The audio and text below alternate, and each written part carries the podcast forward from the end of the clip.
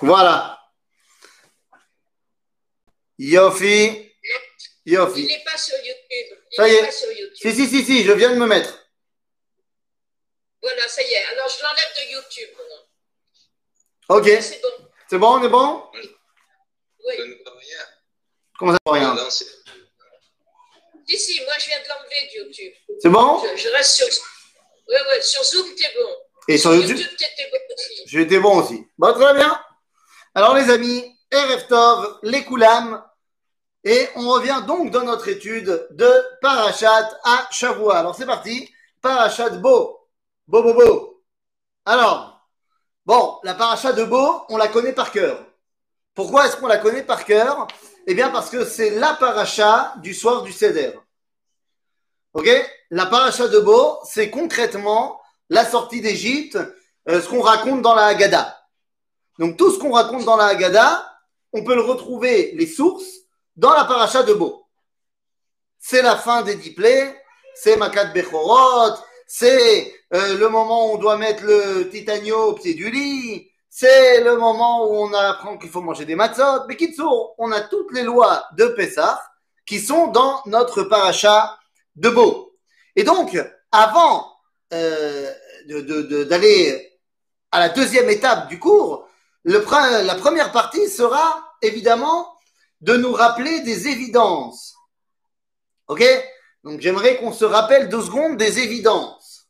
Je ne suis pas, je ne suis pas un grand spécialiste de la chala, mais je pense qu'il y en a parmi nous des spécialistes qui ont l'habitude de faire des chalotes de temps en temps. J'aimerais que vous m'aidiez en me disant la chose suivante. Ça prend combien de temps de A à Z de faire une chala Deux heures. Deux heures, tu dis toi? Oui, deux heures. Deux heures. Deux heures, c'est bien? Oui, deux heures, c'est bien. C'est c'est le temps de pétrir, de faire monter la pâte, de la mettre au four et de sortir le jaune d'œuf et tout? Et tout. et tout. Deux heures. Donc, je me pose la question, je me demande, est-ce que en 12 heures, c'est faisable? Pas sûrement. Si tu me dis qu'il en faut deux, je me dis qu'en 12, c'est faisable. Bah, évidemment. Merci. Bah, évidemment. Non, je, je vérifie mes connaissances mathématiques. Deuxièmement, si tu me dis que c'est faisable en deux heures, est-ce que c'est faisable en quatre jours T'as rassis déjà. Non, t'es- non, t'es pas, t'es pas obligé de le faire le quatre jours avant. Mais je veux dire, si on, si tu as quatre jours de temps, tu peux prévoir un moment où faire des, des chalotes. Tout à fait. Merci bien. D'autre part, petite question. Vous êtes déjà parti en tioul C'est déjà arrivé. Allez, on va parler d'un grand tioul en roule. Vous avez déjà été en roule, vous savez. euh, C'était à l'époque où on partait dans, un, dans, un- dans une boîte en métal qui monte dans le ciel. J'ai oublié. Eh ben oui, eh oui c'est ça. Les avions Zatzal. Alors dites-moi, vous avez déjà été en tioul en roule? Oui. Disons que on parle d'un tioul d'une semaine. Tu pars une semaine au ski ou tu pars une semaine, euh, je sais pas moi, euh, en vacances pour Pessah, euh, je sais pas où. Je pose la question. Est-ce que, avant de partir dans ce voyage en roule, vous avez fait des valises? Ta femme, elle a fait ou elle a pas fait? Elle a fait. Ça a pris combien de temps, allez, plus ou moins, de faire les valises pour toute la famille en disant que je vous ramène à vos folles années où vous aviez encore des enfants en bas âge à la maison? Trois jours. Trois jours. mais, mais au final, tu es parti avec tes valises, tu as eu le temps de les faire. Ah ben oui. Yofi, Oui, oui. très bien. Ça prend plus de temps de faire les valises ou de faire des sandwichs pour le, la journée du tioul, du départ? Parce qu'on fait tous des sandwichs pour la journée du départ. Ça prend plus de temps de faire les valises ou de faire les sandwichs? Merci. Voilà, je, n'ai fait pour l'instant qu'enfoncer des portes ouvertes. J'aimerais donc que, que, que vous puissiez me répondre à ma question. Elle est simple. Donc, alors que Moshe nous prévient quatre jours à l'avance qu'on va partir d'Égypte, qu'on doit donc attacher notre petit moigneau au pied du lit, qu'on partira donc le 14 au soir, dans la nuit, on va finir de manger et le lendemain matin, on part, qu'on a le temps de préparer toutes nos affaires parce qu'on quitte l'Égypte et je t'en fais pas, on a pris toutes les valises possibles et imaginables, les enfants, le bétail, on a tout pris, on a eu le temps de tout bien préparer, mais on n'a pas eu le temps de faire des sandwichs. Et on me dit, depuis 3500 ans, dans la Haggadah de Pessah, qu'on se tape du pain en carton tout boche, tout pas bon, parce que on n'a pas eu le temps de faire lever le pain. Mais c'est shtuyot bemitzakvaniot. C'est-à-dire, c'est une évidence ce qu'on est en train de dire là. On a évidemment eu tout le temps du monde de faire des chalotes bien levées, des patachous et, et autres éclairs. On a eu le temps de tout faire. Donc, il va falloir qu'on m'explique pourquoi est-ce qu'on nous a balancé que, et c'est marqué dans la Gada, Matzazo al shumma, al shum shelo ispik betsekam shel avotenu. Qu'est-ce que ça veut dire? Qu'est-ce que c'est que cette histoire? Ça dire Ça, c'est la première chose qu'il va falloir qu'on se rappelle, parce qu'on le sait. Pardon? C'est aussi le pain de misère. Mais tu, tu, sais quoi? Je veux bien. Si tu me dis ça, je prends. Non, si, si tu me dis ça, j'accepte. Tu me dis, pourquoi on mange la matzah Parce que c'est un pain de misère. Très bien, ça me va. Mais sauf que c'est pas ce qu'on dit. C'est pas ce qu'on dit. ça, c'est la dracha qu'on donne. Moi, je veux bien, la dracha, elle me va. Mais tu dis dans la Haggadah, et c'est un verset qu'on a dans notre paracha, qui nous dit, Lo espik betsekam.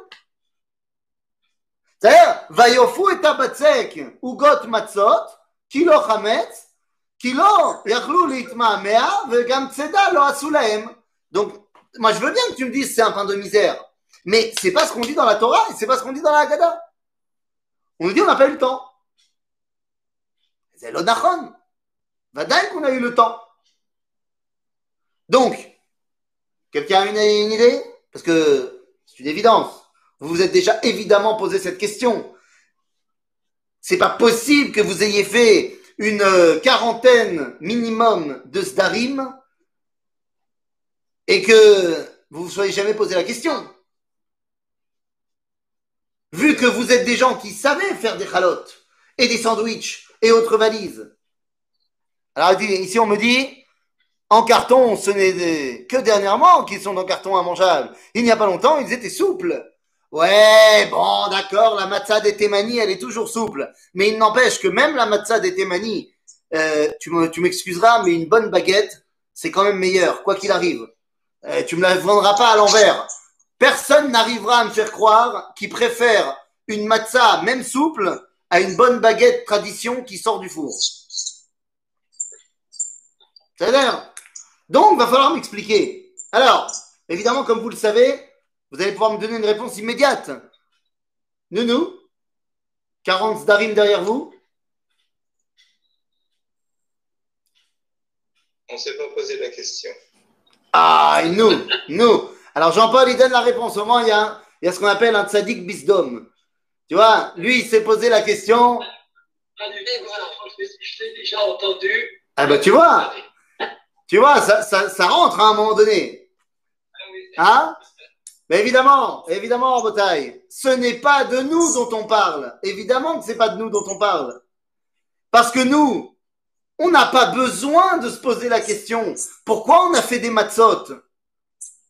C'est absurde de dire qu'on n'a pas eu le temps. On n'a pas lu la Torah ou quoi? On a fait des matzot parce que quatre jours avant, le 10, Moshe nous a donné la halachot de Pessah et qu'on n'a pas le droit de manger Trametz. Ça, c'est pas une histoire de pas le temps. Depuis quatre jours, on a reçu les halachot. Et on nous a dit qu'il fallait manger des matzot. Et à ce moment-là, Je suis d'accord avec vous. Parce que c'est le pain de misère, parce que, parce que, parce que, parce que. Mais on le sait qu'on doit faire des matzot. Et c'est marqué noir sur blanc dans la Torah, donc c'est- ça tient pas. Non seulement ça tient pas dans tout le cheminement intellectuel que je vous ai fait juste avant sur le coup du, départ anti-Youl, mais ça tient pas sur la Torah. La Torah nous a dit clairement qu'on fait des matzot parce que Moshe nous a dit de faire des matzot quatre jours avant. Donc, il n'y a aucun problème. C'est évidemment pas de nous dont on parle. Qui sont les personnages qui effectivement n'ont pas eu le temps de se préparer des sandwichs et qui ont dû aller à la va-vite Eh bien, c'est justement ceux qui n'avaient pas les informations depuis quatre jours. C'est qui ces gens-là? Eh bien, c'est le RF Rav. C'est-à-dire ces Égyptiens qui décident de partir avec nous. Eh bien, eux, ils avaient un groupe WhatsApp avec Moshe. Et Moshe, il leur a dit, bon, dès qu'on part, je vous tiens au courant. Et donc, Moshe, juste avant de partir, il leur a dit, les gars, en plein milieu de Makat Bechorot, il leur a dit, demain matin, soyez prêts à 4 heures du mat, on part. Et là, à ce moment-là, euh, bah, bah, bah, et eux, ils n'ont pas eu le temps. Et effectivement, eux, ils se trimballent avec la batte sec, avec la pâte qu'ils avaient préparée, parce que tous les jours, on prépare de la pâte. Je vous rappelle que demandez à votre boulanger de quartier, tous les matins, il prépare sa pâte. Alors nous, aujourd'hui, on va chez le boulanger. Mais à l'époque, dans chaque maison, eh bien, on préparait la pâte vers 4 heures du matin, le moment juste avant le lever du soleil. C'est le moment où on prépare la pâte pour le pain. Donc, si tu veux, ces Égyptiens, ils avaient préparé leur pâte pour leur pain de la journée. Ils ont reçu le WhatsApp, on s'en va. Donc là, ils ont été pris au dépourvu. Ah oui, mais attention, la Haggadah, nous a dit Kilo espik betsekam shel avotenu. Mazé avotenu Quoi, le Révrave, ça devient nos ancêtres? Réponse oui. À partir du moment où quelqu'un décide de s'attacher au peuple juif, de vivre à son rythme, de partager ses joies et ses peines, de combattre ses combats et d'être avec lui dans toutes les situations, eh bien, il fait à ce moment-là partie intégrante de l'identité euh, du peuple d'Israël Je faut. רבותיי, איפה המתן שלי שגנבתם כל היום? Emouna, trouve-moi le matin de mon ordinateur. Merci beaucoup. Il retourne quand à l'école Hein, Quand est-ce qu'il retourne à l'école L'année prochaine. L'année prochaine, hein Rêve. Rêve. Nounou. Nounou. Je pense que c'est eux que je vais envoyer en Égypte. Ça va être vite réglé. On va leur faire la sortie d'Égypte inversée. Enfin bon, euh, nous, איפה המתן בבקשה? המתן של המחשב שלי בבקשה, גנבתם כל היום. אמונה? נו נו. En plus, elle est manchot, ma fille. C'est compliqué. C'est normal. C'est com- c'est compliqué. Alors, c'est très bien. Celui-là, tu le branches là-bas. Voilà, c'est très bien. Ah, il va, il va, il va, il va.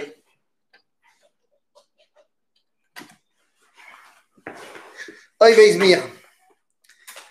Qu'est-ce qu'on va faire? Alors, attention. Attends. Celui-là, tu le mets là. Celui-là, tu le mets là. Quelle organisation, quelle technologie, c'est fantastique. Voilà. Non, c'est- il va dans l'autre côté. Ah, il va fouiller. Ma fille, elle n'a pas inventé le fil à couper le beurre, si tu vois ce que je veux dire. Donne, donne. Elle galère à mettre le matin. Voilà, Le monde entier te remercie. Merci beaucoup. Bekitsour, donc, vous aurez bien compris qu'il ne s'agit donc absolument pas de nous, mais s'agit bien du RF Mais qu'est-ce que ça nous apprend? Eh bien, ça nous apprend que le but de la sortie d'Égypte est d'avoir un message et donc une influence à l'international. C'est-à-dire que Erev Rav va devenir partie intégrante de nous, c'est parce que la sortie d'Égypte a pour objectif d'avoir un message qui va au-delà des frontières d'Israël. Le dévoilement de Dieu ne doit pas rester que dans les murs du Beth Midrash. Ainsi, notre paracha nous parle directement de cette histoire de Hametz, Matzot, et elle nous fait bien comprendre que le Erev c'est-à-dire ces non-juifs qui ont décidé de s'attacher au Ham Israël, font maintenant partie intégrante de notre identité. Un converti, est-ce qu'il a le droit de dire dans la bracha, Baruch ata Hashem Elokeinu melech haolam, asher kideshanu bemitzvotav vetzivanu.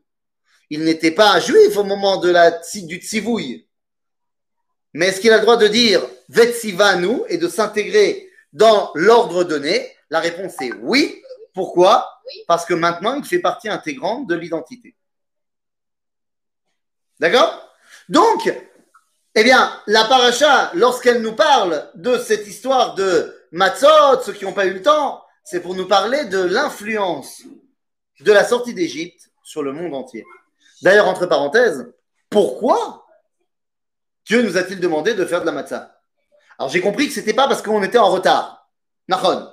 Il nous a dit avant, faites de la matzah, machin. Mais pourquoi faire de la matzah? Vous avez dit, Oni.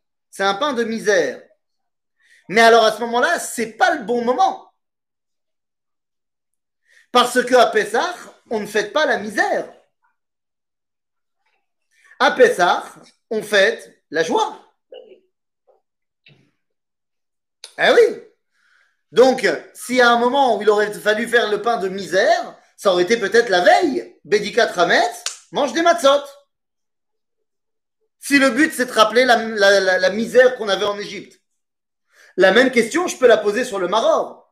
Pourquoi est-ce qu'on mange du maror le soir du Seder? Il y a marqué aussi dans notre paracha Al matzot merorim yochelu. Mais, blama Alors les amis, c'est une évidence encore une fois parce que ça fait une quarantaine de sdarim euh, que vous avez derrière vous. Euh, moi j'en ai un petit peu moins. Mais il est évident que vous vous êtes déjà posé la question, puisque nous fêtons la fête de la liberté, alors pourquoi eh bien, mettre des motifs de la souffrance et de l'amertume d'avant? Eh bien, les amis, en fait, c'est très simple. Le maror, le maror est là pour nous rappeler la souffrance, mais laquelle? Oulala, oulala. Mais quelle souffrance? Maror ze al-shumma. Al-shum shemareru amitzrim et. Bien sûr que pendant l'Égypte, ils nous ont fait la misère. Mais est-ce que c'est véritablement de cela dont on parle dans le soir du Seder? Où il y aurait une autre amertume qu'on a héritée des Égyptiens, mais qui est une amertume de simra, de positif. Le coup de fouet des Égyptiens, c'est l'amertume, il n'y a pas de problème, mais c'est une amertume qui me, rappelle, qui me rattache à avant la sortie d'Égypte il y a une autre amertume. Il y a une autre amertume, dit le Rav dans l'Atreya, nous fait nous prendre conscience de l'amertume de la guerre. Comment ça? Y aurait-il une amertume dans la guerre Oui. Ah, ça. Mais quelle est la de la Géoula? C'est que jusqu'à présent, jusqu'à présent, tu étais esclave. Donc, ça veut dire quoi esclave? Ben, Ça veut dire que c'est pas toi qui décides de rien. Donc, tu, tu ne prends pas non plus de responsabilité sur rien. Tu fais ce qu'on te dit. Et dès que tu as pas, eh ben, tu demandes qu'on te donne. Et on te donne. Tu es un assisté public. Dans la Géoula, tu dois maintenant être indépendant. Tu dois maintenant te remettre en cause. Tu dois maintenant être responsable de faire un petit peu un changement dans la tête. Dit le Rav personne n'aime le changement et la remise en question. Il y a une amertume dans le fait de se remettre en cause et de commencer à devoir prendre ses responsabilités. C'est tellement plus facile d'être un assisté. C'est plus facile. Avalsar pachot tov. Ok? De la même façon, pourquoi on nous demande de manger de la matzah? Alors oui, il y a eu de la misère, mais encore une fois, la misère, ça doit nous ramener à avant Pessah. Pourquoi on mange de la matzah? Eh bien, tout simplement parce que on veut se sortir d'Égypte. Et là, vous devez avoir une information euh, historique que vous n'avez peut-être pas, c'est que l'inventeur du pain avec le vin, c'est l'Égypte. Le pain matzah est beaucoup plus ancien que le pain levé en termes d'histoire. On faisait de la matzah bien avant de faire du pain qui a levé dans le monde, dans, l'espèce humaine. Ce sont les Égyptiens qui ont inventé le concept du pain qui a levé. En d'autres termes, quand toi tu sors d'Égypte, tu te dis, moi, je m'éloigne de ça. Je dis pas qu'il n'y en a aucune valeur. La preuve, c'est qu'à Shavuot, je vais manger des lechamim chametz. Mais à Pessah, je veux m'éloigner de l'Égypte. Et donc, le pain qui est le leur, eh bien, je ne vais pas le manger pendant la fête de Pessah. En d'autres termes, vous voyez que tous ces versets qui tournent dans notre paracha autour de qu'est-ce qu'on mange à Pessah a deux significations. L'une intérieure pour nous, de savoir prendre conscience que maintenant nous sommes responsables de notre identité, et deux, eh bien, fort de cette responsabilité, nous pouvons avoir un message à transmettre à l'international. Fait, merde.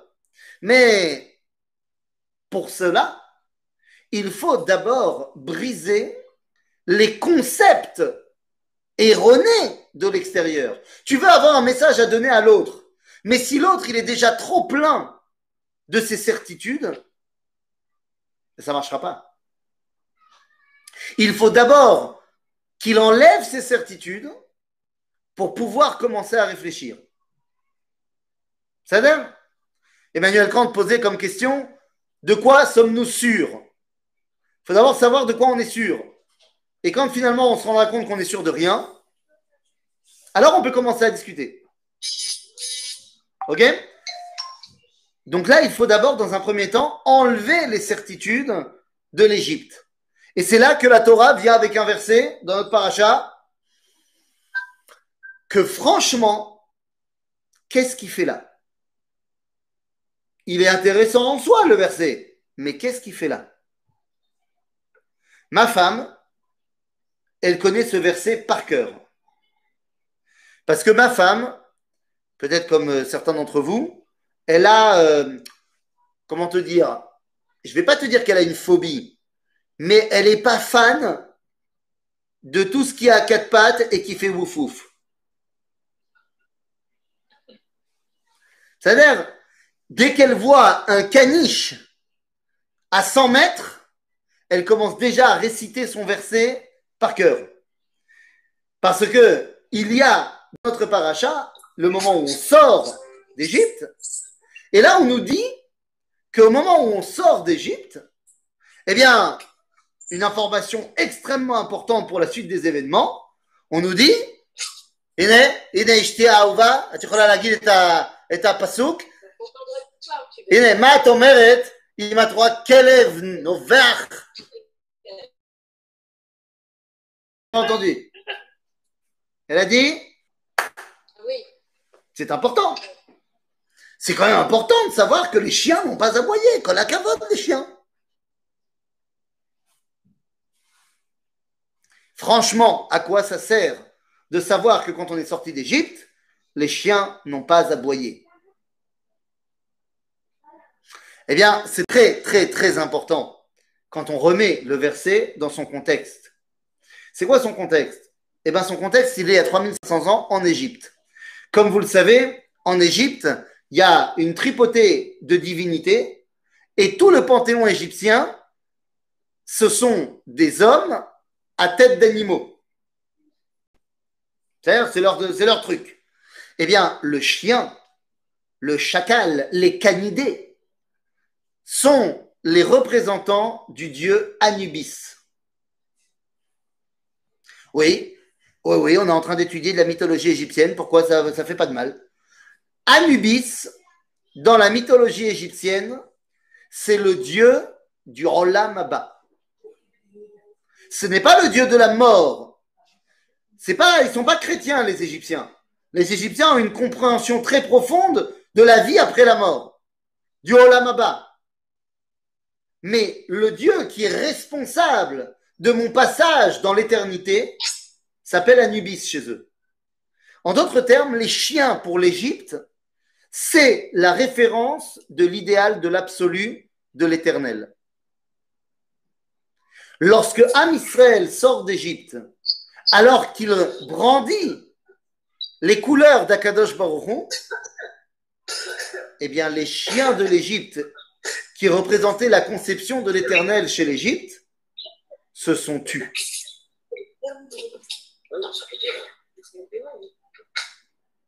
Parce qu'ils ont enfin trouvé à qui parler. Parce que le dévoilement de Netzach Israël s'est imposé à eux. Et donc c'est très important de savoir que les chiens n'ont pas aboyé. Les chiens n'ont pas aboyé, ça veut dire ils ont d'abord pris conscience, l'Égypte, d'Égypte dans son ensemble, que l'éternité n'était pas chez eux, mais était chez le Ham Israël. D'ailleurs, ce message éternel, eh bien, il faut d'abord que nous, on en soit conscients. Si on veut pouvoir le transmettre à d'autres, il faut d'abord que nous, on soit conscients. Et c'est pour ça qu'avant de sortir d'Égypte, il fallait absolument eh bien, que ce message nous soit transmis. Et c'est la raison pour laquelle, dans le début de, enfin, ouais, le début de notre paracha, plus ou moins,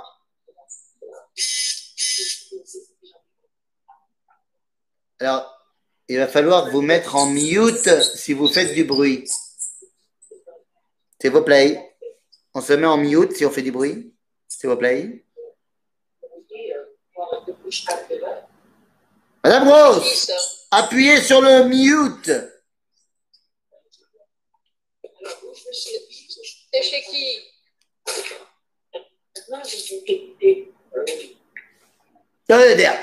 Bon, en tout cas, en tout cas, comme je l'ai dit, il fallait d'abord que nous, on en soit conscients de cette réalité-là. Et donc, c'est pour cela qu'au début de notre paracha, Dieu va dire qu'il est temps, et plus que temps, de nous donner la première mitzvah.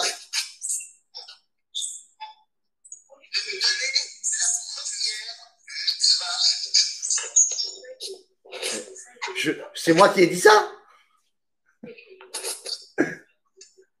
De nous donner la première mitzvah, à savoir mitzvah Kiddush HaChodesh. Et oui, c'est à ce moment-là qu'on va recevoir la mitzvah de HaChodesh Azeh Lachem, Rosh Chodashim, Rishon ou Lachem Lechoche Hashana. Alors, les amis, les amis, vraiment, il y a quelqu'un qui est en delay et c'est un petit peu euh, difficile. Donc, je vais vous demander, en bas à gauche de votre écran, vous avez un petit micro, là où il y a marqué mute. Alors, mutez-vous. Mutez-vous et démutez-vous si vous avez quelque chose à dire. D'accord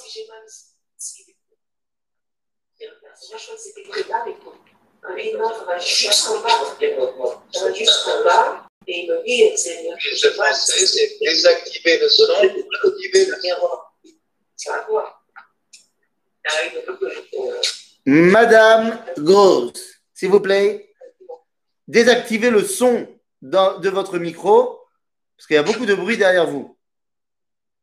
OK?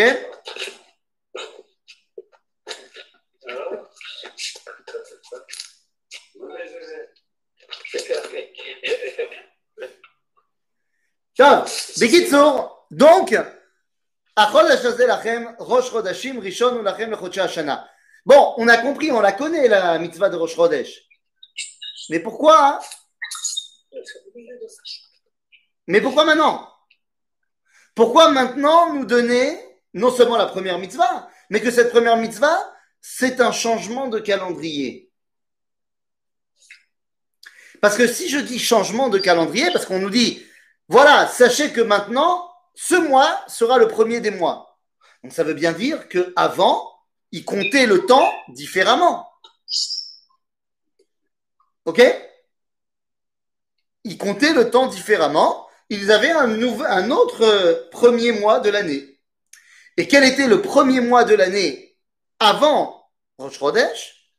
C'est-à-dire avant qu'on nous donne le premier mois comme étant Nissan. Eh bien, le premier mois de l'année, c'était Tishrei. Alors, Tishrei ne s'appelait pas Tishrei, évidemment, parce que Tishrei est un mot babylonien, mais c'était en septembre. Quel que soit le nom qui était donné par les Égyptiens, c'était ce moment-là de l'année qui était le premier mois de l'année. D'ailleurs, d'où est-ce qu'on le sait? D'où est-ce qu'on le sait? Eh bien, on le sait du livre de Melachim. Dans le livre de Melachim, lorsqu'il y a l'inauguration du Beth Amikdash, eh bien, à ce moment-là, on va nous dire que Shlomo Amelech a fait l'inauguration du Beth Amikdash, Beyerach Aetanim, dans le mois des puissants. C'était en Tishrei. Et nous dit Jonathan Ben Uziel, pourquoi est-ce que ça s'appelle le mois des puissants?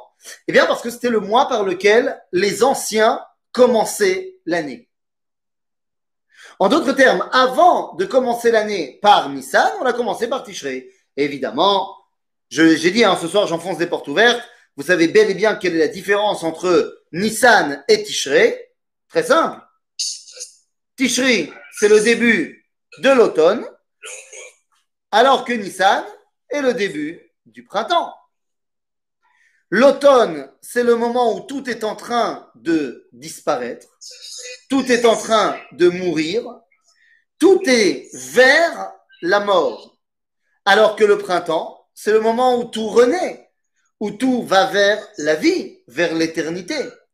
En d'autres termes, eh bien, le premier pas pour le message universel du judaïsme, c'est vous, peuple juif, soyez conscients qu'il faut changer de calendrier qu'il faut commencer par le printemps et non pas par l'automne. Car la façon dont tu commences à te percevoir dans le temps veut dire énormément sur l'idéal que tu prônes.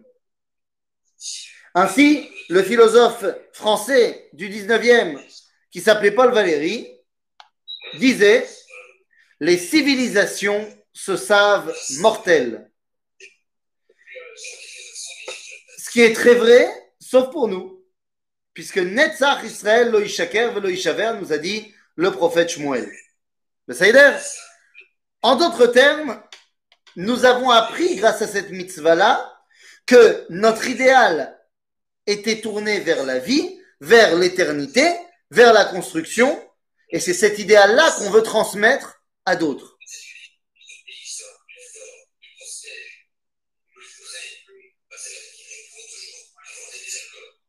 Euh, les amis, euh, je crois que, Madame Toledano, il va falloir éteindre la télé. Ou alors, il va falloir se mettre sur mute. Ou vous désactivez votre micro, ou vous désactivez la télé. Voilà. Très bien. Euh, non, je peux pas. Je peux pas. C'est pas, c'est pas le, c'est pas moi le, patron. Mais bon, euh, l'homme est Euh, Bekitsour. Attends. Je vais essayer, hein. Je vais essayer, mais euh, je vais essayer deux secondes. Comment on fait? Comment on fait? Tac. Hum, hum, hum, ah.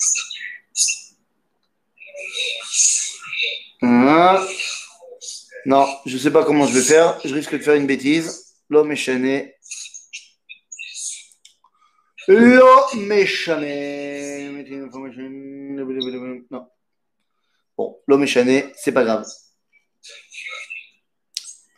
C'est pas grave. Top, l'homme est chané. Chez Toledano, c'est sûr? Ben, j'ai l'impression. Ou alors c'est chez Evelyne Birenbaum. Non, non, il n'y a rien chez moi. non, non, c'est pas toi. Je suis sur mon bureau et il n'y a rien. Il n'y a rien. Alors tout va bien. Oui.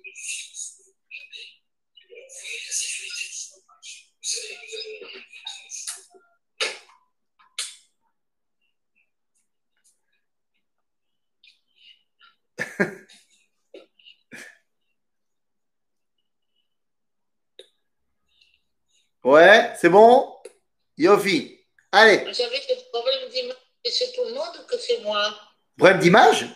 Tu vois? Oui. Moi, j'ai pas d'image. Vous me voyez pas? Il y a que... Ah, ben, il n'y a pas que chez moi.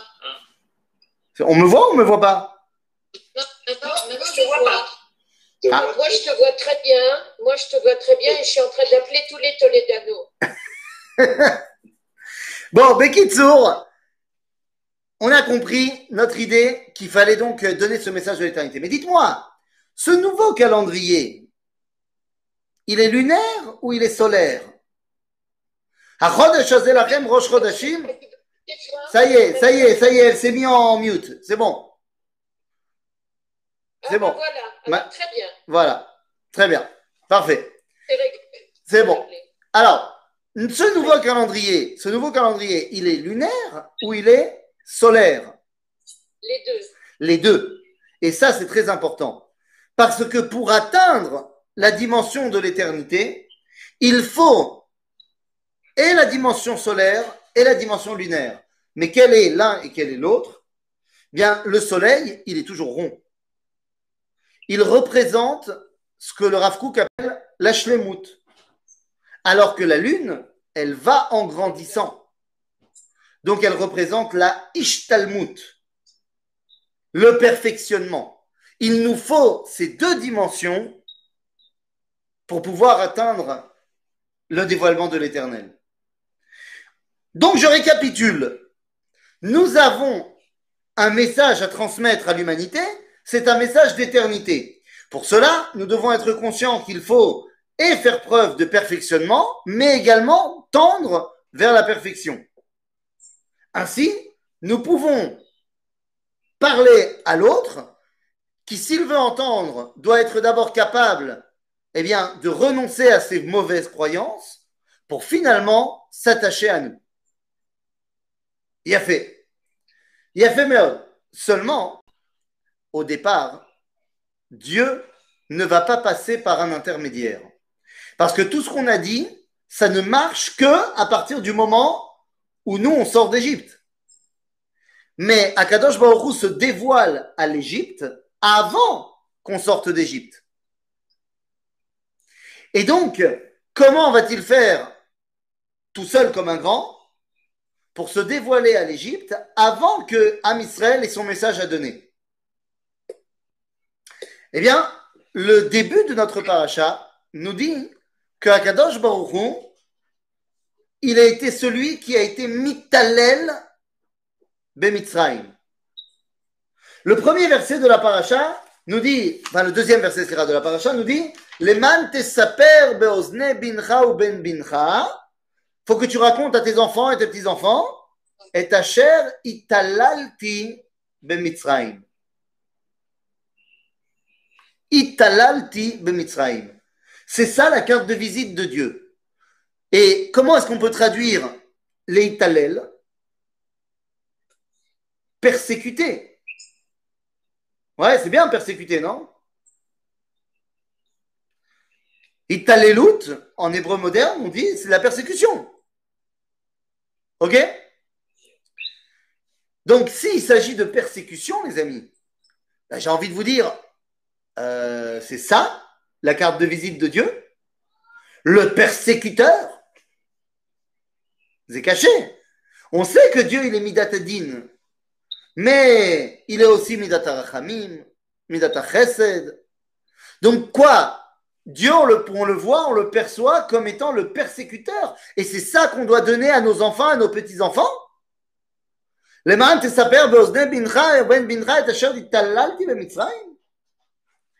notion de l'eitalel dans la Torah, apparaît deux fois. Elle apparaît ici dans notre paracha. Leman tesaper beozne bincha ou ben bincha et bemitzrayim. Et elle apparaît une autre fois dans le livre de Bamidbar, dans la paracha de Balak. Vous vous rappelez de l'histoire de Bilam qui a été envoyé pour maudire le peuple juif et qui vient avec son ânesse. Et en chemin, l'ânesse, elle voit l'ange avec son épée prête à frapper, et Bilam ne voit pas. Alors au début, elle ne veut pas passer, il la frappe, ensuite et il ne veut pas passer, il la refrappe, et puis elle se colle contre un mur et ça lui fait mal aux pieds. Et à ce moment-là, il tape, il tape. Va Hashem et aton. Hashem et pi aton. Euh, euh, quoi, tu demandes leitalel ou leitalel Non, avec un aïn. Eh oui, sinon, ça aurait pas, il n'y aurait pas eu de question. Si ça avait été leitalel avec un aleph, ça aurait été, ou avec un he, ça aurait été euh, les halel. C'est fantastique. Non, non, là, on parle de leitalel avec un aïn. Bekitsour, Bekitsour, Bilam, lorsqu'il frappe son ânesse, Vaïftach Hashem et pi aton. Donc Dieu ouvre la bouche de l'ânesse. Qu'est-ce qui se passe? Oula. Qu'est-ce que tu me montres? Je te montre la traduction. De? C'est. Redifoot. Redifoot. L'irdof, c'est euh, persécuté, c'est ça? C'est C'est la même racine. Non, c'est pas la même racine, c'est un synonyme. Ok? Bekitsour. Donc, à ce moment-là, Dieu ouvre la bouche de l'ânesse. Et l'ânesse, elle dit à Bilam Et pourquoi tu m'as frappé? Tu me connais, je suis ton ânesse. Euh, on a toujours été ensemble.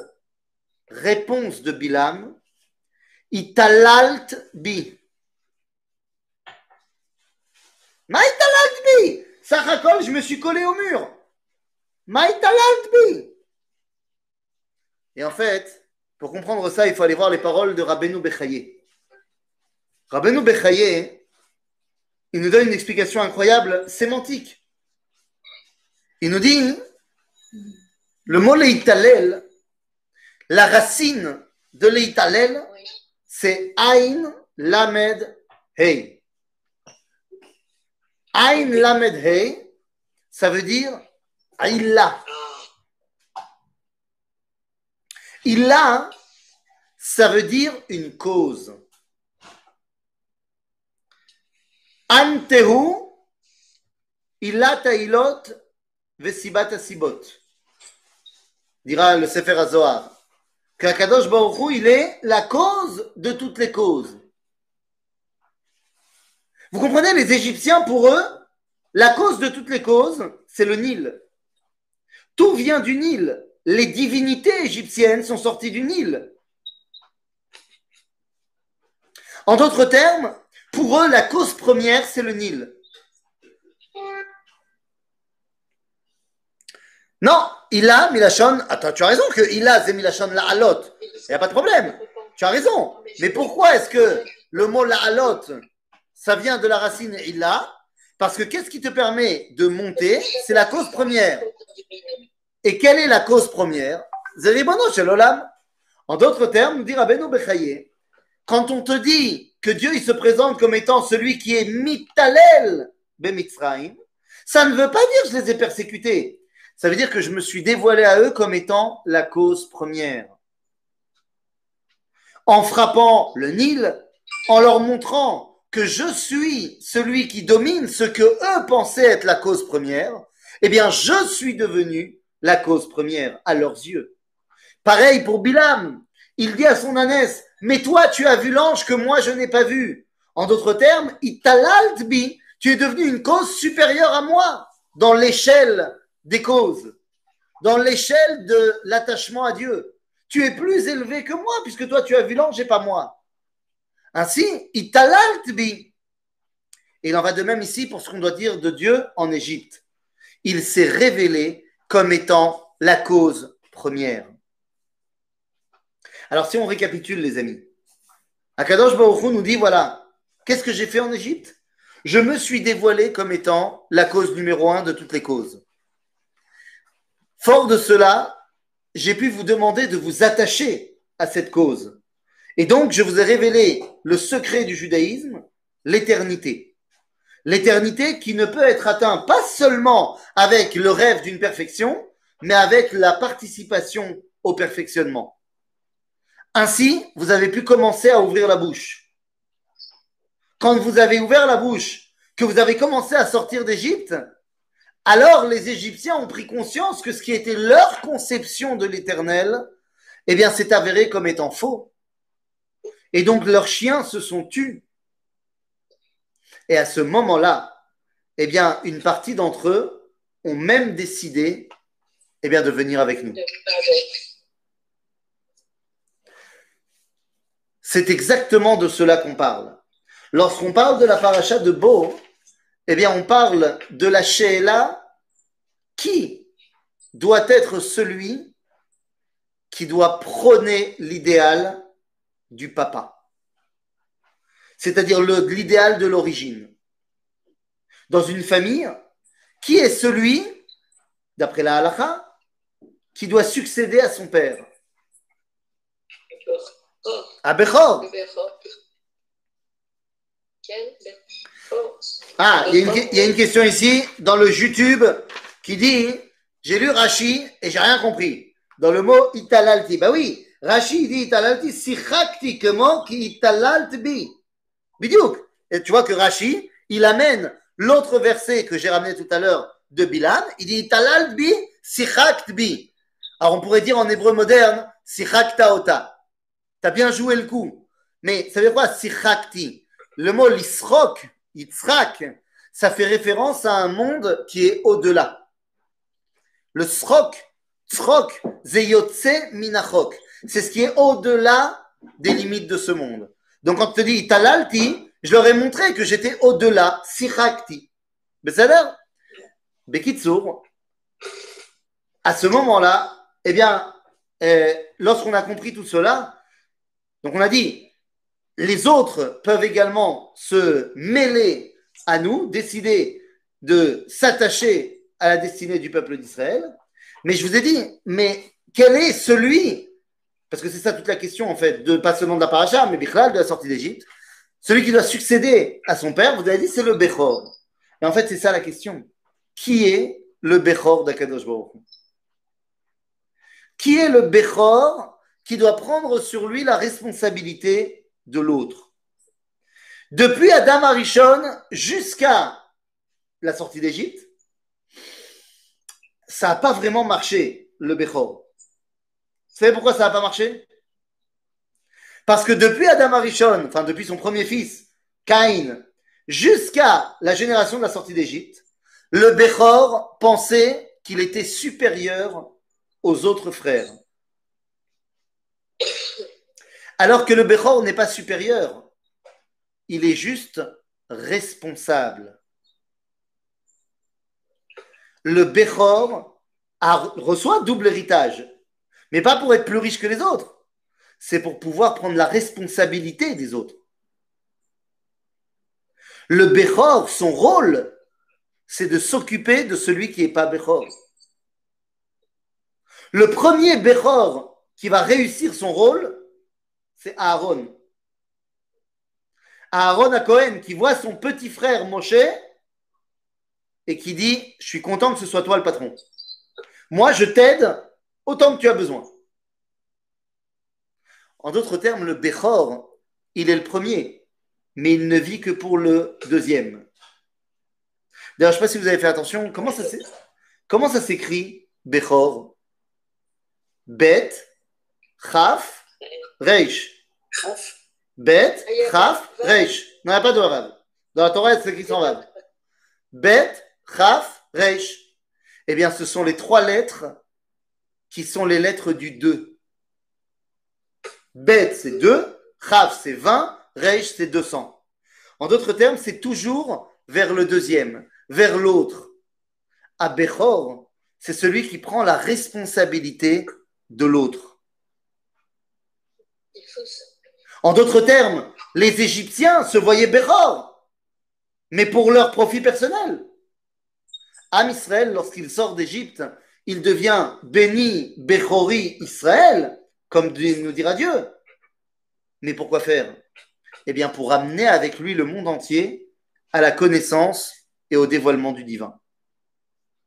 Voilà le message de la paracha de Beau. La paracha de Beau, c'est le stempel de cachérisation de la sortie d'Égypte. Parce que c'est le moment où on prend la responsabilité de notre identité face au reste du monde. Donc si j'ai un troisième frère, je peux le taper C'est une très très bonne question. C'est une très bonne question. La vérité, je pense que euh, tu l'as déjà fait avant de me poser la question. Euh, donc tu n'as pas besoin de ma permission. Euh, non, on n'a pas le droit de taper ses frères et sœurs, Zeb Seder, on ne tape pas les gens. Moi, de toute façon, tu sais, j'étais un sandwich. Hein, je suis le numéro 2, celui qu'on appelle le sandwich entre mon grand frère et ma petite sœur. Euh, autant te dire, et là, je vais frimer, autant te dire que mon frère m'a martyrisé quand j'étais jeune, jusqu'à ce que la génétique euh, change le rapport de force physique entre lui et moi. Et tout d'un coup, eh bien, nos relations sont devenues beaucoup plus calmes. Donc, le troisième frère, tu peux le taper jusqu'au moment où il devient plus fort que toi, et ça risque d'arriver. Et à ce moment-là, eh bien, il te rendra, Baruch Hashem, Mida, Keneged, Mida.